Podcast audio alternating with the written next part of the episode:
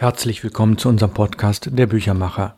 Mein Name ist Ralf Plenz aus Hamburg und ich bin der Sprecher und ich habe natürlich die Sendung auch mit konzipiert, aber der Text des heutigen Tages, der stammt von einem sehr guten Bekannten von mir, Mitglied der Hamburger Autorenvereinigung seit sehr vielen Jahren, hat auch viele Jahre im Vorstand gearbeitet, Rüdiger Stüwe. Rüdiger ist mittlerweile 84 und wir lernen ihn in der nächsten Folge kennen. Wir werden ein Interview mit ihm haben. Rüdiger ist ehemaliger Lehrer und hat noch andere Aktivitäten in seinem Leben gehabt, von denen er uns dann ein wenig berichtet. Aber das in der nächsten Folge. Dieser Text, den er geschrieben hat, der geht um das Thema Lyrik. Wir werden zwei Folgen mit dem Thema Lyrik verbringen. Zurückschauen müssen wir gucken, wie häufig haben wir uns im Podcast der Büchermacher schon damit beschäftigt. Das waren drei herausragende Interviews, die ich geführt habe. Einmal Maren Schönfeld aus Hamburg-Altona in Folge 150. Dann Cordula Scheel, die ja mehrfach als Übersetzerin für den Input Verlag tätig war in Folge 127.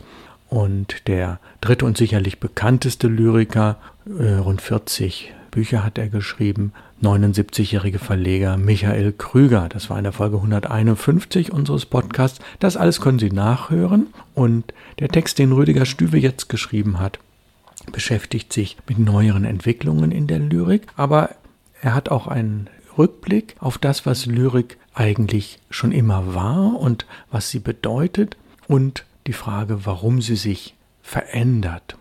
Ansichten über Lyrik und ihre Aussichten. Ich habe in den letzten Jahren schon mehrere Male sagen hören, noch niemals seien so viele Gedichte geschrieben und veröffentlicht worden wie heute.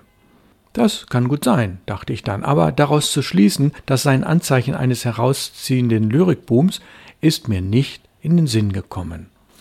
Doch vor rund anderthalb Jahren hörte ich erstaunt, wie in einem Radiointerview des NDR Kultur, das war die Sendung Das Gespräch am 13. Februar 22, die Literaturwissenschaftlerin Claudia Bentin, Professorin für neuere deutsche Literatur an der Universität Hamburg, behauptete, es gebe einen Lyrikboom. Sie habe es sich zur Aufgabe gemacht, mit einer Forschungsgruppe, die heißt Die Lyrik der Gegenwart und ihre medialen Präsentationsformen Zitat Ende, zu untersuchen.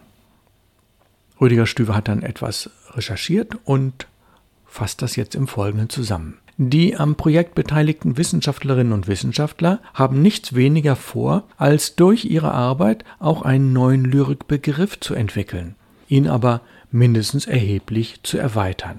Beteiligt sind Wissenschaftlerinnen und Wissenschaftler aus der Medien-, Literatur-, Theater-, Sprech- und Filmwissenschaft. Das Hauptinteresse der Forschenden gilt der Lyrik im digitalen Zeitalter. Damit richtet sich ihr Blick vor allem auf die Erscheinungsformen der Lyrik in den sozialen Medien. Der Begriff soziale Medien ist ein sehr weiter. Im Interview bezieht sich Claudia Bentin vor allem auf Instagram und Twitter, am Rand jedoch auch auf YouTube. Ja, was sagt die Professorin? In den neuen Strömungen der Lyrik seien drei Schwerpunkte ausgemacht worden. Lyrik und Performance, Lyrik und Musik, Lyrik und visuelle Kultur. Die Forscherin sagt weiter, sie sehe zwei Richtungen der heutigen Lyrik. Die neue Garde in den sozialen Medien und die Autoren, die meistens bewusst nicht in den sozialen Medien auftreten, sondern in Anthologien und Büchern veröffentlichen. Die zahlenmäßig große Nutzung der sozialen Medien für Gedichtbeiträge erklären die Forscherinnen damit, dass die Hürde wegfalle, einen Verlag suchen zu müssen. Die Poeten könnten gleich loslegen. Lyrik biete sich insofern an, da sie kurz und ästhetisch einfach zu gestalten sei. Das sei auch eine Demokratisierung, da es sich um eine bewusste Abwendung vom elitären Verständnis von Lyrik handele. Es gibt in dem Interview auch einen Seitenblick auf die Qualität der lyrischen Produkte in den sozialen Medien. Zwar seien die Gedichte in den sozialen Medien ein bisschen naiv und oftmals schlicht. Hier gibt die Forscherin wieder, was die von der Forschungsgruppe eingeladene englische Insta-Poetin Nikita Jill sagte. Aber das müssen sie auch sein, damit eine breite Masse sie rezipiert. Im Interview stellt Claudia Bentin fest, die neue Lyrik sei eine Gebrauchslyrik und durch die Gebrauchslyrik in den sozialen Medien habe die Lyrik viel mehr an Bedeutung gewonnen. Lyrik sei irgendwie in. Sie spricht von einem Lyrikboom und einem Comeback der Lyrik überhaupt. Die Ergebnisse der Forschungsgruppe um Claudia Bentin sollen demnächst, das heißt also in etwa vier bis fünf Jahren, in einer Reihe von Büchern, ah, und da sind 15 immerhin geplant, veröffentlicht werden. Das Projekt wird vom Europäischen Forschungsrat mit 2,5 Millionen Euro gefördert. Ja, und da hat jetzt Rüdiger eine sehr spannende kleine Fußnote. Ach, von einer entsprechenden Förderung könnten die Buchautorinnen und Autoren, die den Gürtel durch Corona noch enger als ohnehin schon schnallen müssen, nur träumen. Das Veröffentlichen ist in der Regel auch mit Kosten für die Autoren verbunden. Ja, und da muss ich ihm recht geben, ganz vieles von dem, was an Lyrik veröffentlicht wird, dann nimmt dann der Autor 100 oder 200 Bücher ab und damit finanziert er natürlich den Verlag mit.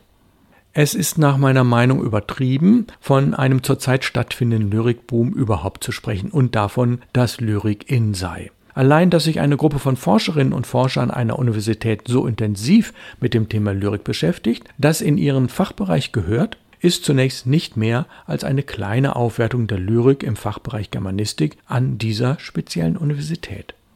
Die Literaturwissenschaftlerin nimmt im Interview eine klare Unterscheidung vor. Lyrik in den so, sogenannten sozialen Medien, das hatten wir schon gehört, Insta und Twitter, auf der einen und Buchlyrik auf der anderen Seite. Hier die Möglichkeit gleich loszulegen, sich einfach und schnell zu vernetzen und Aufmerksamkeit zu generieren, dort der Wettbewerb, die Ochsentour. Die Lyrikszene hat sich tatsächlich gespalten, aber den von Bentin festgestellten Boom gibt es nicht. Entgegen ihrer uneingeschränkten Behauptung nicht in den beiden Lyrikszenen. Nicht in beiden Lyrikszenen. In den sozialen Medien ist ein Boom zu beobachten, im herkömmlichen, durch Verlage gefilterten Bereich dagegen nicht. Naja, und was machen die Verlage? Anmerkung von mir, Ralf Plenz. Sie sind redaktionell sehr qualifiziert und sie wählen anspruchsvolle Beiträge aus und sie editieren das auch sehr, sehr sorgfältig. Und natürlich, sie bewerben und verkaufen es, aber die Kompetenz des Filterns und Bearbeitens, die liegt eben bei Profis. Laut Claudia Bentin gibt es Ausnahmetalente, die den Sprung von der Twitter- und Insta-Lyrik zur Buchlyrik schafften. Als Paradebeispiel für diesen Qualitätssprung nennt die Wissenschaftlerin eine kanadische Lyrikerin, die in einem Jahr über drei Millionen Exemplare eines ihrer Gedichtbände verkauft hat. Da könne man auf jeden Fall nur den Hut ziehen, kommentiert enthusiastisch die Interviewerin Alexandra Friedrich den Fragen nach inhaltlichen Unterschieden zwischen den beiden Lyrikbereichen und ihren jeweiligen spezifischen Merkmalen wie ihrer Qualität weicht Bentin aus. Oder sie nennt als Vorzeigepoetin Nora Gomringer. Aber diese Poetin wird von der Forscherin ziemlich willkürlich zum Bereich der sozialen Medien gezählt, weil sie auch bei Poetry Slams auftritt. Warum sie die Poetry Slam Szene für die sozialen Medien vereinnahmt, begründet Bentin nicht.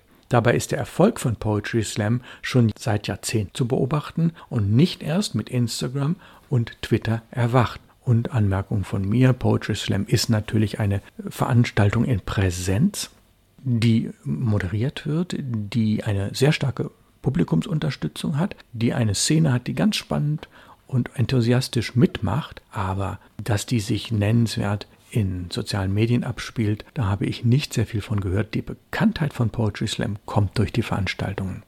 Zur Qualität sei hier angemerkt, dass es bei den Produkten in den sozialen Medien, von denen hier die Rede ist, vorwiegend um Selbstinszenierung, den Kampf um Likes und um Popularität geht bei denen nach meiner Meinung, und natürlich es ist die Meinung von Rüdiger Stüwe gemeint, bei den nach meiner Meinung informativen und weitere Überlegungen über Lyrik anregenden Interview hatte ich Probleme damit, wie der Begriff Demokratisierung verwendet wurde, nämlich sich von seiner eigentlichen Bedeutung entfernend und einem inflationären Gebrauch Vorschub leistend.